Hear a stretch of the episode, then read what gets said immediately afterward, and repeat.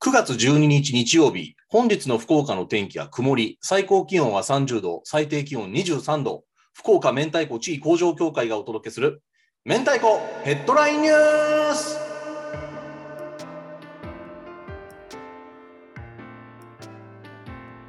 おは明太、メンチ協広報の大塚拓馬です。この番組は我々メンチ協の理事長である田口明太子が日々収集している明太子ニュースを皆様にも共有する番組です。さあ、今回で第12回となりました。本日も田口明太子理事長とズーム収録を行っております。理事長、おは明太。おは明太。今日はヘッドラインニュース、どんな感じで集まりました？そうですね。今日はでも多めだったかな。あの多めに集まってたんですけども、日程がちょっとあの間が空いてしまうものとかを省いて、近くになったらやろうって思ったりとか、整理してちょっと時間がかかっちゃったって感じです。おということは、ちょっとストックができたってことですか？そうですね。まあほんのちょっとですけど、ストックができました。おお、またじゃあ、ちょっとしばらくは休みはない感じでしょうね。そうですね。頑張りたいですね。はい、わかりました。えーそれでは本日の明太子ヘッドラインニュースです。金福福太郎出店、福島薄い百貨店九州店開催中。福島県郡山市薄い百貨店がまん延防止重点措置下万全の感染対策で九州店開催中。福岡の明太子メーカーとしては金福と福太郎が出店しています。スイーツジャンルではカルビー鹿児島工場から初めて明太ポテトも出品されます。おお、なるほど。福島県で、えーの薄い百貨店で行われているということですね。そうですね。あのいつもはまあメーカーさんがこの催事に出店しますよっていうことで私ニュースに上げてるんですけども、今回はあのまあいろいろなね制限がある中でこうやって薄い百貨店さんが頑張って九州店を開催させたよっていうことで、ちょっとあの別角度からっていうことで私取り上げてみました。ああ、なるほどね。コロナ禍の中でも、まあ、どうやったら開催できるかということを真剣に考えて、で、実際にその厳しい感染対策を行いながら、こうやれる方向を探していくっていうね、あの何でもかんでも中止にするんじゃなくて、こうどうしたらやれるかってしっかり考えて、真剣に向き合ってやっていくってことが大切ですよね。そうですね、もうあの本当にコロナ始まったあたりは、一気にもう催事がなくなってしまっていて、明太子メーカーさんも、こう一気にあの全国を回ることができなくなってしまったんですね。で、はいはいから再開されたものの、明太子ってやっぱり試食が大事なので、はい。そうだからまあ今回ねあの多分試食はないとは思うけどもこうやってこう催事をやろうっていう前向きに対策をしながらやるっていうところが増えてくれることでまあ、あのそのうちまたこう明太子メーカーが催事でもこう力を発揮できるようになっていくのかなっていうのがあってちょっと頑張ってほしいですね。そうですね、こういう事例を増やしていくと、またね、それをまた参考にして開けたりとかできると思うので、で、明太子では、えー金福さんと福太郎さんが出店されてるということですね。他にもかなりの種類が、ね、九州各県のもの、しかも沖縄まで、ね、同時開催沖縄フェアということで、沖縄の商品もあるということで、これかなり、ね、充実したラインナップで、であの福岡でも明太子以外でも竹野屋さんとかですね、えーかなり有名なこう、えー福岡県民からしても確かにこれは、ね、地元の味だよねっていうものが出てる感じはしますね。そうですね梅ヶえ餅とかもそうですしね。そうですね実際に太宰府の参道に、ね、あるお店有名なお店から出てますし、まあ、これ本当に九州になかなか行けないという、ね、方には、ね、いいんじゃないかなと思います。はい、ぜひぜひもう対策ばっちりっていうことなので行ってみてほしいなと思います。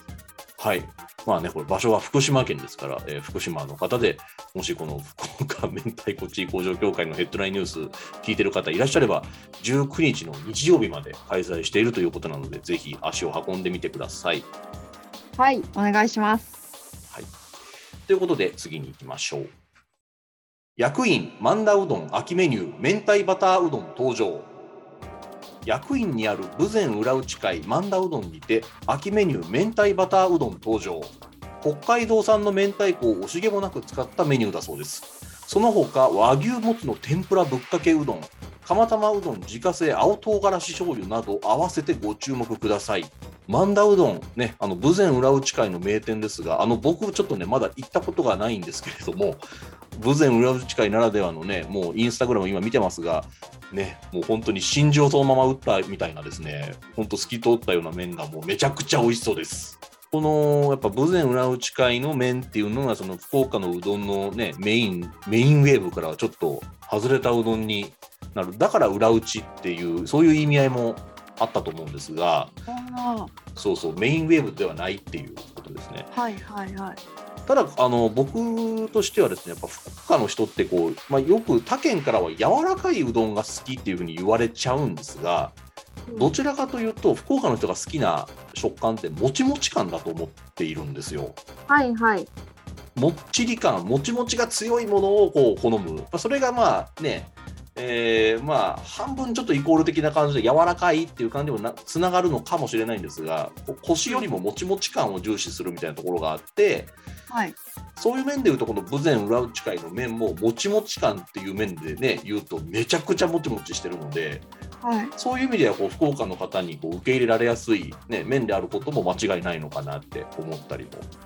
しますね。そうですね。で、あの今この万田うどんのインスタグラム見ていただいてると思うんですけども、ちょっとその、はい今回のメニューはまだ投稿には出てきてはないんですが、このはい下の方のメニュー見てもらえます？結構ね、万田うどんさん明太子メニューを季節ごとに出してもらってて、なんかね、福屋とのコラボメニューだとかありますね。そうそう、あの冷やし系だと高菜とネギと鰹節のり天を一緒に入れてたりとか。ありますね。はいはいはい。美味しそう。明太子とネギとバターが一緒になってるのもあるからこういう感じなんでしょうね多分今回いやー、これ美味しい。明太バターうどん美味しそうですね、これ。これ美味しそう。ですよね万田うどんさん、すごくね、このインスタ見る限りでも、すごい創作メニューというか、豊富で、はいね、この麺の魅力を生かした、ね、いろいろ新しいメニューを、洋風な雰囲気のね、うどんもあったりして、面白そうなお店ですね。そうそう攻めてますよねねあさりと春キャベツのだしバターうどん、和のボンゴレを意識みたいな。うわ、これも美味しそうだな。美味しそう美味しそう、これ。ちょっとそうですねこれまた私行ってきたらレポートしますわ ね、回収候補ですね、これね。はいそうですはい。ということで、明太バターうどんと、あと和牛もつの天ぷらぶっかけうどん、これ絶対美味しいだろうし、ね、青唐辛子風味の、ね、醤油うどんとかもあるっぽいんで、まあ、ぜひね、役員にあるお店です。万田うどん行ってみてください。はいはい。ということで、次に行きましょう。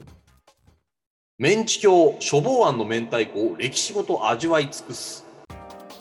メンチ協が昨日 YouTube 福岡明太図鑑を更新。取材時お話を伺った寺澤さんの思いが詰まったあごだし明太子ゆず味や明太子専用米を食べながら処方案の歴史ごと堪能し尽くしましたということで私たちメンチ協のニュースです。はい、昨日はい。YouTube をね、あの公開しまして、えー、処方案の明太子、えー、あごだし明太子のと、えーそれの柚子風味のものと、えー、あごだし明太子専用米、処方案米をいただくという、まあ、その中で結構、えー寺澤さんから伺ったお話がかなり濃くてですね、えーはい理事長もかなり熱を持って喋るというシーンが結構長くあって、ちょっと史上稀に見る21分の長さの結構対策の動画になりました。対策になりましたね 熱かったですね。喋っちゃったな結構まあ、それもあってか、そのお話を伺った後食べたあごだし明太子ゆず味の美味しさにちょっとびっくりしちゃいました。いやこれほんとめちゃくちゃ美味しかったですよねもう私がだからすごいこう喋って喋ってハードルを上げまくっちゃってたにもかかわらずそれを超えてきましたもんねいやー、ちょっとね、まあ、あの時ちょっとまあ、そのストーリーを直にね、10分ぐらい多分聞いてたから、それで結構ちょっとトリップ状態にもあったとはいえ、にしても美味しかったら、もう一回食べたいですもん。やっぱり今、話してるだけでちょっとまた食べたくなってきてます。そうなんですよだからこれもねあの処方案さんは博多駅にもありますし空港にも売店があるので立ち寄ってほしいですね、あの YouTube の方も現在チャンネル登録者数が122名という状態なので、まだね、はい僕、あの少ないと思ってますので、えいや、少ないですよ、まだまだ。ー ぜひ、あのー結構ね、更新もしてますし、あの動画のクオリティもね、そこそこ自信を持っておりますので、はい。えーぜひちょっと見ていただければと思いますし、チャンネル登録お願いします。お願いします。ツイッターの方もね、今313フォロワーですから、一気にどっちも上げていきたいですね。そう、あげたいですね。は。ないかなかね、まあ、ね、ツイッターもかなり健全な運用をしてますので、あのーこちらからね、フォローして、フォローバック目当てのフォローみたいな、そういう、なんか小賢しいものは一切せずですね、はい。もう、ただただヘッドラインニュースを、こうね、更新し続けて、えーこう目に留まった方にフォローしていただいて、フォローしていただいたら、まあ、関係性を持ちたいということで、フォローバックという形でこうやってますので、ね、うんあの、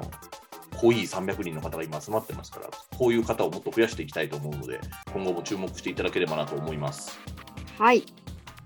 ということで、本日の明太子ヘッドラインニュースは以上です。